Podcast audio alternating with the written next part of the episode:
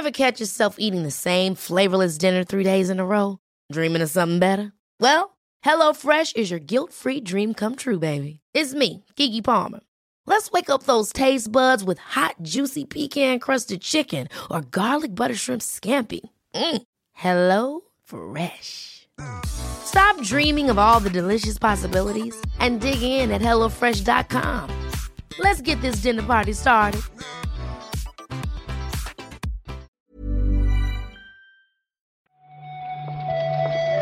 Buenos días, bienvenidas, bienvenidos a esta nueva recarga activa. Hoy toca la del martes 7 de septiembre, que eh, no sé cómo pinta Marta, regular, ¿no? A ver, la escaleta que tenemos no es del todo buena. Pero, pero, ya que es Marte, que parece que se han alineado los astros para que todo sea negativo, sí que te voy a decir, Pep, que puede ser que acabe yo hoy mi mudanza. Y eso es la mejor de las noticias, creo yo. Bien, bien, bien. Nos quedamos con eso porque efectivamente si estáis todavía de vacaciones y hace un día un poco bueno y tenéis una playita cerca, huid mientras podáis porque, joder, vaya tela con lo bajonero de las noticias de hoy.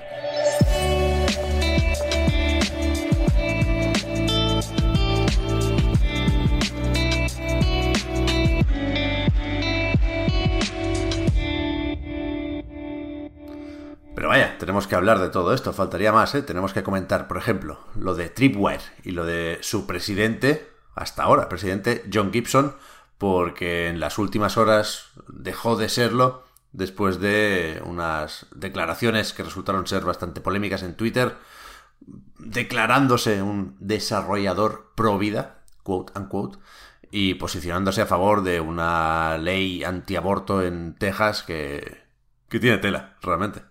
Claro, vamos a contextualizar un poco la noticia. El 1 de septiembre, la Corte Suprema de Estados Unidos aprobó una ley que se había puesto, o sea, se había presentado desde Texas, por la cual no se pueden abortar fetos eh, más allá de las seis semanas, que es cuando se supone que empieza a latirles el corazón. Esto, eh, en efecto, eh, es una ley antiaborto porque muchas mujeres, la mayoría de las mujeres, no saben que están embarazadas antes de seis semanas y por tanto, cuando ya sabrían que están embarazadas, no pueden abortar. Gibson, eh, pues más o menos como has comentado, ha dicho en redes sociales que está orgulloso de, esta ley, que él es un desarrollador de videojuegos pro vida y que cree que este es el momento para, para salir a la luz, para decirlo públicamente, y eso ha hecho que muchos de, los socios de Tripwire pues se muestren un poco disconformes. Eh, Studios, por ejemplo, dijo que cortaba absolutamente todos sus tratos con con la editora. Eh, Banner Studios no cortaba sus relaciones porque no podía, pero sí que eh, públicamente se mostró bastante enfadado. Eh, los desarrolladores de, la, empresa, como no puede ser de otra forma. Y lo que ha hecho la directiva de Tripwire es que eh, han nombrado al vicepresidente de la compañía, Alan Wilson, como nuevo, nuevo presidente y han dicho que para, para poder pues tratar o para poder paliar un poco el disconfort que han el malestar que han generado entre su empleado y sus socios, van a hacer una reunión colectiva, pues donde van a escucharlos y donde van a, intentar ver cómo se soluciona pues este problema de imagen. Y aquí eh, un par de aclaraciones más, ya que estamos sobre esta ley. Lo más cuestionable o criticable ni siquiera es el tema de las seis semanas, que bueno, ya sabemos bien qué piensan o qué opinan tanto los que están a favor como los que están en contra, ¿no? Sino que se ofrecen recompensas para los que denuncien a familiares o amigas o vecinas que se dispongan a, abortar, que hay una criminalización y una persecución bastante jodida, creo yo. Y después sobre Tripwire Interactive, que no sé si todo el mundo la ubica, estos son los que desarrollan Killing Floor 2, por ejemplo, que por cierto lo van a meter en PlayStation Now ahora y ayer a Sony le tocó borrar unos pocos tweets porque no era el mejor momento para anunciarlo. Y también editan juegos como Maniter, el del tiburón, y eh, Chivalry 2, ¿no? Por eso comentabas, Marta, hace un momento lo de Torn Banner. Así que veremos cómo sigue la cosa, pero eh, así empezamos eh, esta pequeña racha de noticias indeseables, porque nos toca hablar de Paradox también y de los resultados no satisfactorios a ojos de la propia compañía de una encuesta que se hizo eh, por parte de, un par de grupos sindicales y que hablan de porcentajes altos de trabajadores que eh, consideran haber recibido malos tratos o, algún tipo de acoso dentro de la compañía, ¿no? Sobre todo mujeres. Sí, es como tú decías, una, encuesta que ha hecho entre varias compañías, no solo de videojuegos, eh, un sindicato sueco. Y la verdad es que eh, según los resultados, el estado o la cultura, la situación que sufren los trabajadores de Paradox es preocupante, porque un 44% de, de los empleados eh, no está conforme con, cómo le han tratado en la empresa, dicen haber sufrido directamente malos tratos y como suele ser normal eh, o como suele ser habitual por desgracia, la mayoría de, empleados que dicen haber sufrido estos malos tratos son mujeres. Lo supongo eh, un poco peliagudo que también ha reflejado esta, esta encuesta es que dentro de la, de la, mm, del propio estudio hay una, una cultura del silencio. Mm. Entonces, eh, no, es el, no es que estos empleados hayan sufrido estos malos tratos, pero la, empresa lo esté gestionando, sino que al parecer no se está haciendo nada y no es algo que, se trate internamente. Así que, como pasa en otros muchos estudios, estaríamos hablando de una cultura tóxica que perjudica a los, a los propios trabajadores.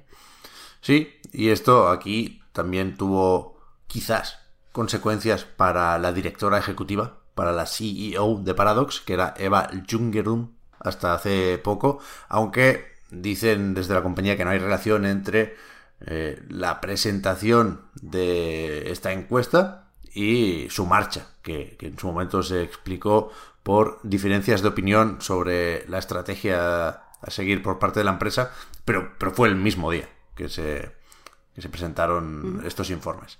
Sea como sea, eh, desde Paradox eh, no se esperaban, la verdad, según dicen ellos, eh, una fuente anónima, vaya, no se esperaban estos resultados, esperaban todo lo contrario, que reflejaran que en videojuegos los trabajadores, o dentro de la industria de videojuegos en Suecia, los trabajadores están mucho más cómodos, pero bueno, dentro de lo que cabe podemos calificar como positivo el hecho de que hayan dejado a una empresa externa, además una empresa ligada a un sindicato, que evalúe a sus trabajadores y bueno, eh, lo que se puede esperar es que esa cultura del silencio acabe por desaparecer y empiecen a tratar estos casos.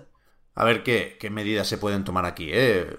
Es verdad que, la conclusión del informe es contundente. Estoy leyendo aquí una cita. El tratamiento ofensivo es un problema sistemático y demasiado común en Paradox. No, no parece que se hayan recogido ejemplos tan alarmantes o tan graves como en el caso de Activision Blizzard, ¿no? Pero desde luego también hay, que mirar qué pasa aquí y sobre todo, como decías Marta, a ver si esta auditoría es el principio de una serie de cambios y medidas que funcionen mejor y se implementen antes que en el caso de Activision Blizzard y que en el caso de Ubisoft, por ejemplo, que, son dos casos muy conocidos eh, donde las demandas de los trabajadores y las trabajadoras parece que no se están cumpliendo, ¿no? Ayer insistía en algunos grupos en que está cambiando menos de lo que debería. Exactamente. Eh, estamos hablando de dos agrupaciones de trabajadores. Por un lado, a Better Ubisoft, que se escribe todo junto por si queréis buscarlo, y otro es a Better ABK, que, que suma a los trabajadores de Activision, de Blizzard y de King.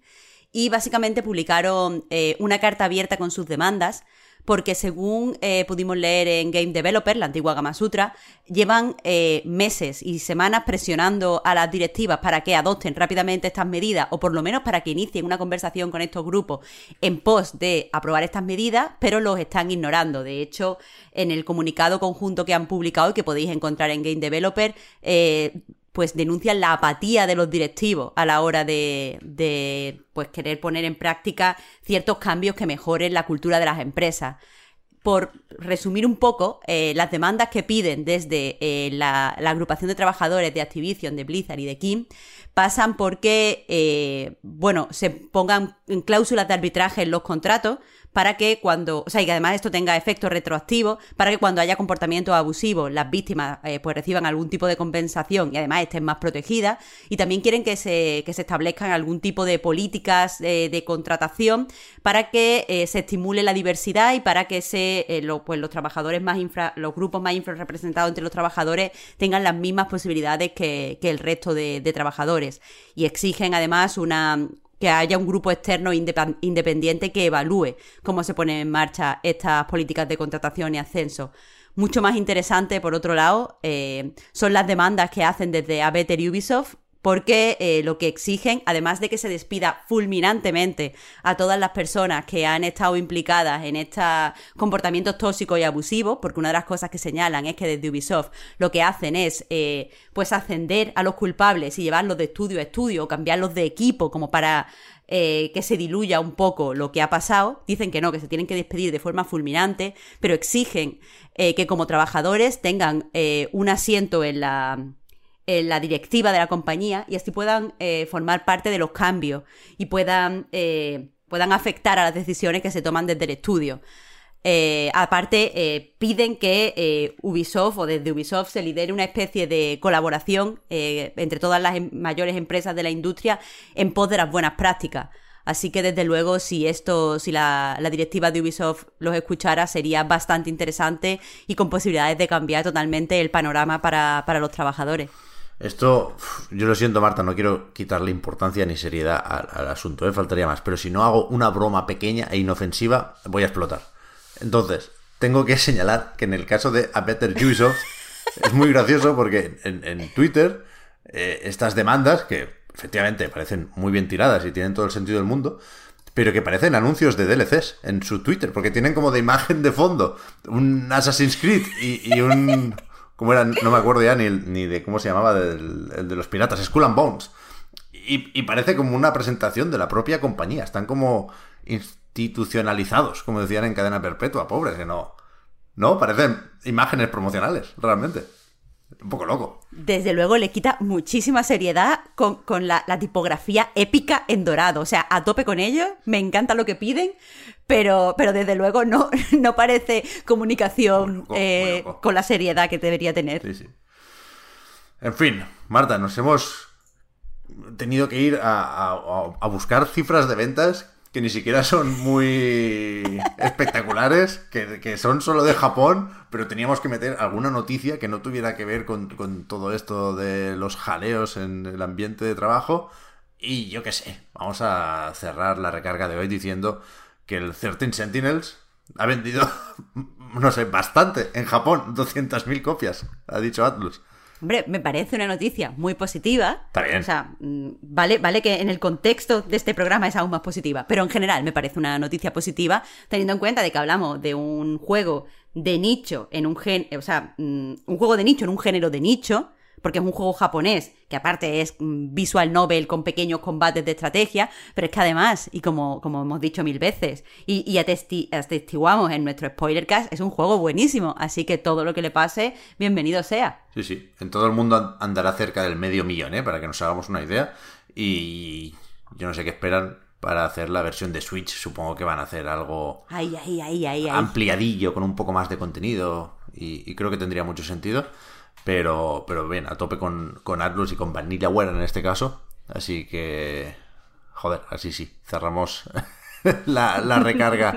Eh, quedándonos con esto y pensando en los juegos que vamos a tener dentro de poco, que ayer no, no hice repasito y debería, porque ayer se cumplieron 20 años del lanzamiento de Shenmue 2 en Japón. Historia del videojuego, pura y dura. Y no sé, esta semana, Marta, malo será que no acabemos pasándolo bien con, no sé, si no es Life is Strange to Colors, creo que sale NBA 2K22 también, si no el WarioWare. Hay, hay lanzamientos guays. Escucha, te pongo en un compromiso así rápidamente, Pep. ¿Qué posibilidades hay de que, eh, igual que, hizo Visto con, con, el último del Mario, el Wario esté para todos en físico como regalito de Night? Ah, bueno. ¿Hay posibilidades? Se puede trabajar, se puede estudiar, sí. Uh, entonces, vamos a negociar, vamos a negociar. Me parece bien. Una buena reivindicación sindical también. Mañana volvemos a, comentar la actualidad del videojuego en la recarga activa. Así que gracias por comentar la jugada hoy, Marta. Y hasta mañana. Muchas gracias, Pep. Hasta mañana. Chao.